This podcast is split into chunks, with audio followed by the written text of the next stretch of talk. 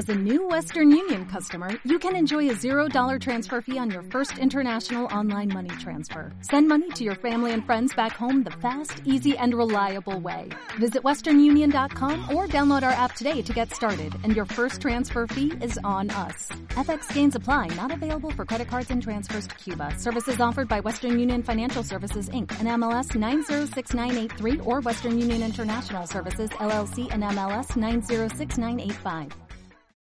¿Qué pasa, gallinicas mías? Aquí vuestro reportero más dicharachero, que en este episodio os va a dar leña con sexo entre hombres. Digo, no, calla, calla, que eso era de, era de otro, es de otro, de otro podcast. No, hoy os voy a hablar de cositas. Bueno, seguimos con la, bueno, antes de seguir con la Surface Pro 7, os voy a hacer un aviso para navegantes, no, un de estos nuestros patrocinadores, un mensaje de nuestros patrocinadores. Hace dos o tres podcasts, que hoy, esta semana estoy yo, que me la saco, digo que me salgo, eh, grabando, eh, os comenté que el fallo de seguridad del MyBook Good eh, de los Western Digital, de los discos, de las cajas estas de Western Digital, de, que no son NASes, pero que están conectados a Internet, bla, bla, bla, bla, bla, bla, pues yo dije que era un fallo de firmware, que lo más seguro es que fuera un fallo de firmware, pero bueno, ya están claras las cositas y no, es un fallo de seguridad y parece ser que por lo que se intuye es para partirse el ojete de risa. Os cuento. A ver, yo cuando tengo que hacer pruebas, por ejemplo, a ver, nosotros tenemos eh, máquinas que están conectadas al típico terminal de pago, ¿vale? De las empresas de los bancos, ¿vale? Que tú llegas con tu tarjeta de crédito y, haces, y pagas, ¿vale? Bueno, pues eso yo no puedo tener aquí un terminal de crédito de cada empresa, porque eso paga un alquiler, eso paga una serie de, gastos fijos, ¿vale? Que yo aquí, nosotros, la empresa, pues no podemos tenerlo, ¿vale? Entonces, ¿qué es lo que tengo yo? Yo tengo un simulador, ¿vale? Que me he hecho yo, ¿vale? Ahí sí, hay empresas que los tienen y otras empresas que no los tienen. Las de los bancos no tienen absolutamente nada, porque como son los señores de la creación y son bastante hijos de puta, y encima los terminales tienen una cantidad de bugardos en los servicios que ellos... Los servicios no. Digamos que eso tú no puedes controlar eso directamente, ¿vale? Ellos te dan una interfaz para controlarla, un API, por decirlo de alguna manera, ¿vale? Bueno, pues bugardos que te cagas, ¿vale? Eh, recibes las cadenas, por ejemplo, tú puedes elegir el idioma, no voy a decir ningún fabricante, ¿vale?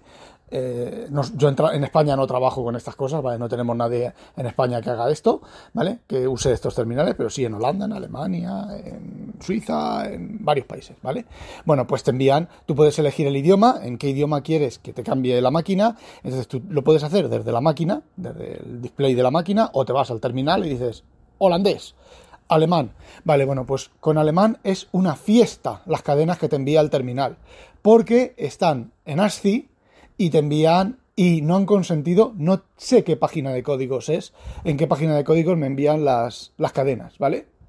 Entonces, bueno, pues salen con esos símbolos raros y esos gusanillos de vez en cuando, que, bueno, conforme vamos viendo esas cadenas en, las pantallas que yo pongo, el de la gente me, me echa una foto y entonces yo hago la conversión de esa cadena, la paso a Unicode y transformo los caracteres que no se ven en en Unicode, ¿vale? Bueno, pues eso es uno de los, uno de tantos bugardos que tienen los terminales. Bueno, pues eh, continuando con eso, pues yo tengo un simulador, ¿vale? Yo lo que yo hago es que, imaginaos que yo salgamos a la calle, enviemos una máquina, ¿vale? Y yo salga a esa máquina con el emulador. Es decir, llega la gente y dirá, opción de tarjeta de crédito. Eh, siga las instrucciones de la tarjeta de crédito, 200 euros. Ya está. Porque el terminal, el simulador lo que hace es envía todas las cosas como hace el API, la llamada del API, ¿vale? Y ya ha hecho la operación del crédito y ya tiene pues sus 200 euros, el valor por defecto o el valor tecleado que haya tecleado o cualquier cosa de esas. Pues es parecido a lo que ha pasado en... Eh, en lo de Western Digital, ¿vale? En los discos estos. Parece ser que la función que cuando se envía un comando, cuando se intenta hacer resetear el, joder, el disco duro por remotamente, hay una función que comprueba si el usuario está logueado, ¿vale?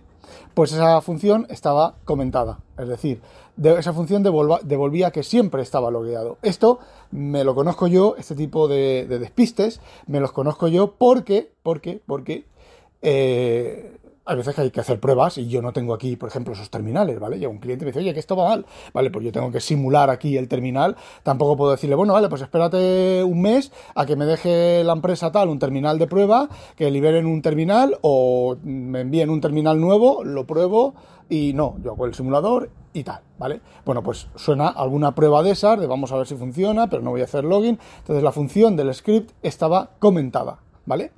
Entonces, ¿qué es lo que ocurre? Si envías una opción de borrado remoto, como está comentado, y devuelve que sigue estar logueado, cualquiera que envíe, que encuentre la URL exacta, pues es capaz de resetear de fábrica. ¿Vale? Bueno, ¿cómo soluciono yo esto? Pues muy sencillo. Yo como trabajo en C++ y es código compilado, el código release, cuando yo tengo que hacer pruebas, el código eh, debug está... Las pruebas están en el código debug, ¿vale? y con eh, compilación condicional. Es decir, yo tengo un fichero que se llama Customs Compilations y ahí hay una lista de defines. ¿Vale? Dependiendo de lo que quiera comprobar, eh, descomento uno de esos defines y el código se compila en eh, debug y puedo probar, puedo activar el simulador, el, simulador, el emulador, lo que sea de esa parte. Bueno, pero en release, en release, aunque yo tenga descomentados cualquiera de esas opciones, en release no se genera el simulador, ¿vale? En release se compila el código final. Está eso asegurado porque os voy a decir una cosa, se me han escapado cosas, ¿vale? Yo estuve probando una vez un dispositivo que había un problema de pesca, ¿vale? Que es metes lo que el billete eh, atado a un hilo, le estiras, cuando lo ha validado le estiras y lo sacas y te quedas el billete y lo que has comprado, ¿vale? Eh, también con monedas y demás, y el dispositivo este, bueno, pues tiene una seguridad, pero eh, no estaba bien implementado, ¿vale? Entonces yo tuve por software, por el software de nuestra máquina, implementar una idea, pero lo que yo no puedo estar es de cada 200 inserciones atinar con una con el esto. Entonces, pues dentro del código lo simulé, ¿vale? ¿Cómo lo simulé? Pues que en el momento en que yo metiera cualquier billete, se cambiaba y se activaba, el, se hacía lo que yo había visto en los, logs que me habían enviado el cliente para hacer la pesca. Y entonces eh, hacer un código, modificar el código del control de ese dispositivo para que eh, si hacían eso, invalidara el billete, ¿vale? Aunque, aunque se hubiera tragado el billete, invalidarlo. Bueno, y eso se me escapó descomentarlo cuando terminé ¿Vale? ¿Por qué? Pues porque me llamarían por teléfono, me iría a echar un meo y cuando volviera, pues ya estaba pensando en el siguiente problema, en la siguiente cosa a solucionar. Pero ¿qué es lo que ocurre? Como yo, eso solo estaba en compilación de bug, cuando al cliente le generé la compilación final, release, ese código de prueba que yo tenía ahí no estaba, porque estaba compilado con compilación condicional, ¿vale? Entonces, ¿qué es lo que ocurrió? Que yo metí la pata, pero no funcionó con el cliente. ¿Cuál era el, tema? Pues que el, fallo de seguridad aquí, el, pues que el cliente puede haber insertado 5 eh, rublos y se lo hubieran marcado como 1000 rublos. Entonces, 5 rublos, 1000 rublos. 5 rublos, 1000 rublos. Porque el problema estaba en el billete de 1000 rublos. ¿Vale? Ya os he dicho, fijaos, en Rusia. Eh, Federación Rusa. Bueno, pues todo lo que yo hago de cosas así están así. Eh, menos en PHP, que no tengo opción de separar debug de release y demás. Ah, bueno, y me aseguro que las máquinas finales, las máquinas que salen a la calle, no ejecutan código debug. ¿Cómo? Pues como es C++, es muy sencillo. Esas máquinas no tienen las DLLs de debug. Entonces, si lanzan un ejecutable en modo debug, eh, empieza a saltar que faltan DLLs, que no encuentra las DLLs y ya está, y no se ejecuta, ¿vale? Bueno, pues fijaos que fácil, es una solución, en script no sé qué solución puede haber, pero así, aunque yo me equivoque, luego, semanas, meses después, dije, uy, ¿qué hace esto descomentado? Estaba mirando otra cosa y dije, coño, ¿qué hace esto descomentado? Y lo comenté, pero la release, la release no falló, ¿vale? Falló la debug, que quise hacer otra cosa, como que he metido yo aquí un billete de, 5 euros eh, y me has marcado 100 rublos, o sea, 1000 rublos. ¡Ah! ah, hostia, aquello que no lo descomenté, ¿vale? Pero la release salió bien. Bueno, continuando con más cositas. La Surface Pro 7. Vale. Eh, tuve un problema que estaba mosqueado. Mañana no trabajo. y estaba pensando mañana, contacto con el servicio técnico. Si no me lo arreglan, la devuelvo. ¿Y cuál es el problema que tiene mi Surface Pro 7? Bueno, pues os cuento. Iba yo sobre mi caballo, estaba yo tumbadito en el sofá leyendo y la Surface ya me lo hizo el primer día ayer, ¿vale? Antes de ayer, ya me lo hizo y eh, que es que la pantalla, el brillo de la pantalla sube, baja, sube, baja, sube, baja. Además, no sube continuo, porque si es continuo, pues bueno, tendría pase, pero sube, baja. Cuando yo ponía la mano y tocaba con el palito en la pantalla, el brillo bajaba. Cuando quitaba el palito de la pantalla, el brillo subía. Digo, eso es que estoy tapando con la mano los sensores. No, pues yo cogía con la mano, tapaba los sensores, pues, pues, ponía la mano por el marco y eso no cambiaba. ¿Vale? Bueno, pues voy a desactivar el ajuste automático de luz. Le doy a la opción de desactivar el ajuste automático de brillo, perdón, y aquello seguía pasando. Digo, bueno, pues voy a parar el driver a, deshabilitar el, el, driver del sensor de luz. Me voy al administrador de dispositivos, deshabilito el driver del sensor de luz y aquello seguía fluctuando. Y yo me dije, joder, esto tiene que ser el controlador del backlight o alguna cosa de esas que está jodido. Así que el viernes que tengo tiempo, que puedo dedicar horas, porque cuando conectas, cuando envías una cosa de estas, lo primero te hacen, te hacen hacer chorradas, como las que yo he hecho, ¿vale? Eh, para comprobar que no es un problema de tal, te harán instalar esto, probar esto, probar... Bueno, me dio por buscar en internet y alguien, eh, parece ser que la Surface Pro 7, este fallo es bastante habitual y está desde el 2020. Empezó en una actualización de firmware del 2020 y continúa, ¿vale? Que es una de las cosas que a mí me joden, me joden que, que te cagas, ¿vale?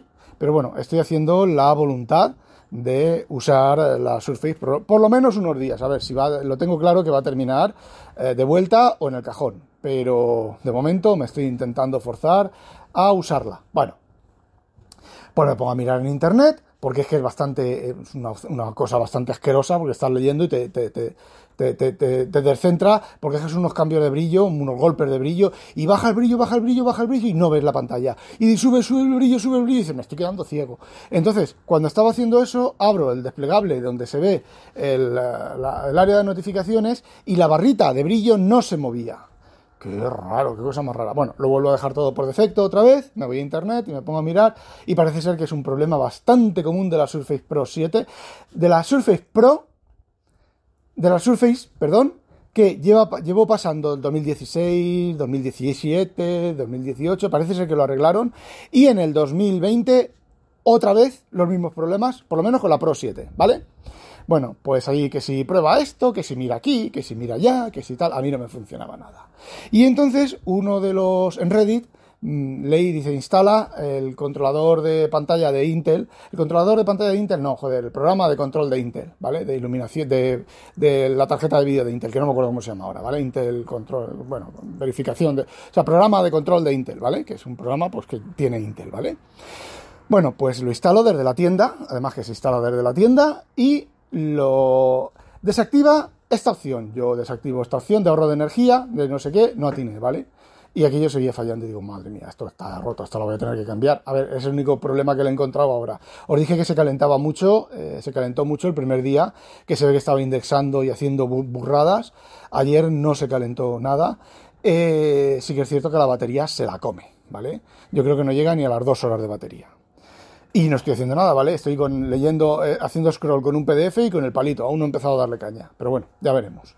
el tema es que, bueno, pues cuando atiné con la opción de ahorro de energía, eh, te vas a sistema, luego energía, luego hay un montón de opciones y hay una opción casi debajo del todo que dice eh, ahorrar la batería, no, ahorro de batería, no sé qué, no sé cuánto. Bueno, pues desmarqué esa y ya funciona. O sea que es un problema del driver.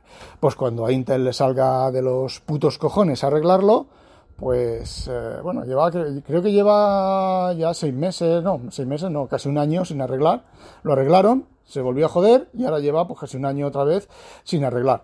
A ver, eh, no creo que eso ahorre mucha batería porque lo que ahorras en bajar el brillo, que se baje el brillo, y lo que pierdes en mover el DAC y eh, los pulsos del PWM de la pantalla y demás, pues yo creo que lo comido por lo servido. Eh, de todas maneras, si te baja el brillo y luego te sube el brillo, la media también es la que tú normal, el brillo que tú tienes automático, ¿vale? Ahora lo tengo, el brillo creo que tengo desactivado y lo eh, lo tengo desactivado y esta noche pues lo activaré y probaré a ver si así funciona funciona bien. Me refiero al brillo automático, ¿vale? Lo del ahorro de energía del esto Intel está desactivado y va a estar desactivado hasta que yo vea que se, que se haya actualizado algo de Intel del controlador de vídeo, eh, va a estar desactivado. Y bueno, de momento no es un problema, ¿vale? A ver, es un problema porque, bueno, pues Microsoft debería resolverlo. Microsoft no, fijaos, esto no es culpa de Microsoft, esto es culpa de Intel. Microsoft debería empezar a darle patadas en el culo a Intel, pero patadas con, con, con sentimiento a Intel para que arreglara este problema. Y eh, precisamente Intel ahora no, no, necesita este tipo de problemas. Deberían de sentarse corriendo a arreglarlo, porque tela marinera, Intel se va a la mierda, ¿vale? Con, Apple y, los ARM y demás, Intel se va a la mierda. Por lo menos como gran fabricante de microprocesadores. Por cierto, una cosa que no me había dado cuenta, que después de comprarla dije, cachis, creo que he hecho la compra incorrecta porque este i5 debe de ser un i5 de octava generación o algo así. Pues no, el i5 que viene en la Surface es de décima generación, con lo cual, eh, bueno, está bien. Y el rendimiento es bastante bueno. Bueno, me estoy alargando mucho, pero os quiero contar otra cosa, a ver si así mañana no hago otro, otro episodio. Ya está también bastante, bastante, bastante claro por qué Windows 11 lleva la tienda de, Amazon y no la de, eh, la de Google. Vale. Parece ser que hubo, hay hubo un pacto entre caballeros, entre Google y Microsoft, de no demandarse los unos a los otros y parece ser que se, de no demandarse y no darse palos, ¿vale? Parece ser que ese pacto entre caballeros se ha roto. Entonces, bueno, parece ser que ya están empezando a preparar casos en los, tribunales de demandas de unos a otros, ¿vale? No me acuerdo exactamente lo que he leído. Me imagino que como suelo leer Ars Técnica, debe de haber una entrada en Ars Técnica que haya explicado esto. Bueno, pues ya sabemos por qué eh, Microsoft va a llevar la tienda de eh, Amazon. Porque... Eh, Google va a dejar en agosto, va a empezar a, a dejar de usar los APK y va, a, usar los AAS, creo que se llaman, que es un nuevo formato de empaquetado, eh, teóricamente más seguro, entre comillas, vale, es lo que está de moda ahora, que es lo que se lleva, que es que tú te bajas de la tienda solamente lo que hace falta en tu, en tu, en tu teléfono. Si el desarrollador sube la versión x86, la versión ARM, la versión en 70 idiomas, pues cuando con el formato APK tú te lo bajas todo y lo instalas todo, y con el formato AS este te bajas pues tu idioma, tu lenguaje, el inglés, tu lenguaje, eh, la versión ARM y no te bajas nada más. Con lo cual Google dice que ahorrará un 15%. Ahora que los datos son baratos y tal, eso no podía haberlo hecho hace cuando los datos no eran gratis, ¿vale? Cuando había, o sea, bastante más caro, más, más cara eh, las conexiones a internet móviles. Eh, bueno, pues vale, no, simplemente es política, simplemente es, pues bueno, pues ahora los APK para evitar la piratería, para que haya menos piratería, porque si tú te bajas un APK y extraes el APK de tu instalación, eh, y vas a instalarlo en otro teléfono diferente que requiere otra versión de APK porque lleva otra versión de procesador o lo que sea, de APK no, de binario, pues como el AS solo está bajado la versión de tu teléfono, pues no vas a poderlo instalar en otro, en otro equipo. Y entonces parece ser que lo que hay dentro de Microsoft, porque ya os adelanto que esto de, añadir, al, añadir Android a las aplicaciones Windows, eh, los M1, eh, lo que queréis poner, esto no se hace en un año, ni en dos y puede que ni en tres, ¿vale? Entonces, pues Microsoft se ve que lleva mucho tiempo, sé fehacientemente que lleva mucho tiempo con el tema de Android dentro de Windows. De hecho, cuando yo trabajaba en Juilop, y de esto hace ya siete años como poco, en una feria que lo vio un compañero mío, mostraron un teléfono ejecutando en Windows Phone aplicaciones de Android con la tienda, no recuerdo qué tienda. Entonces, pues bueno, ahora cambiar otra vez al formato AS este, con las tiendas y demás, con los nuevos, eh, los servicios remotos y todo eso, pues... Eh, a ver, es complicado, ¿vale? A lo mejor pues son seis meses, un año, y luego que Google ceda las licencias y toda la historia. Así que, bueno, pues por eso solamente en Windows, por eso solamente, eh, bueno, por eso la tienda de Amazon es la que va a suministrar los APKs y lo más seguro el motivo por el cual solo puedas eh, instalar sin tienda, tienes una APK e instalarlo en, Windows y no un AS, el nuevo formato de, de Intel. Así que si os fijáis no son problemas técnicos, no son problemas de limitaciones de hardware ni de software, son temas de políticas de mierda, de patentes, de robo de ideas, de... Yo qué sé, estoy hasta los cojones de ese tipo de cosas también. De, bueno, pues, eh, no sé, mm, no sé, yo me imagino que la manera que tienes de usar el palito en Apple con la manera que tienes de, por ejemplo, en Windows, de abrir una pantalla, de abrir, de separar una, tú estás escribiendo con el palito y haces como una especie de, de, triangulito debajo entre dos palabras, entre dos letras y se separa la palabra.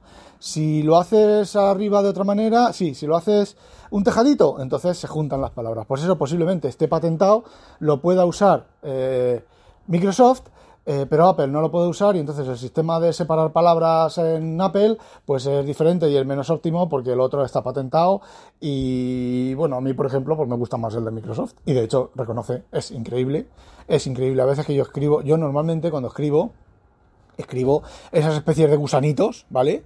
Que son como puentecitos, ti, pues yo escribo casi así en la Surface y casi me lo reconoce todo, ¿eh? Alguna letra se equivoca. Luego, otra de las cosas, por ejemplo, en Apple, en el reconocimiento de escritura de Apple, tú, si sobre, te escribes encima de una letra, a veces la cambia, otras veces la añade, tal. Microsoft no. Microsoft, si tú estás en el panel de escritura y pones hola, y te pone jola. Tú te vas donde la J y haces una H y te cambia la J por una H.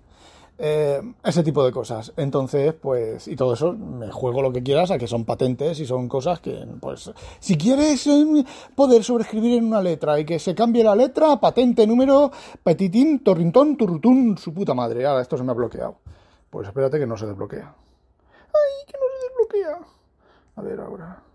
Joder. Vale, he tenido, se me ha bloqueado, estoy grabando con el Note 10, se me ha bloqueado el Note 10, eh, no se activaba la pantalla, no me salía tal, luego he tenido, no me ha reconocido la cara, he tenido que meter el pin. Y bueno, eso era todo lo que quería contaros, no olvidéis sospechosos habitualizaros. A demonio. Ah, y que os la pique un pollo belga. A demonio.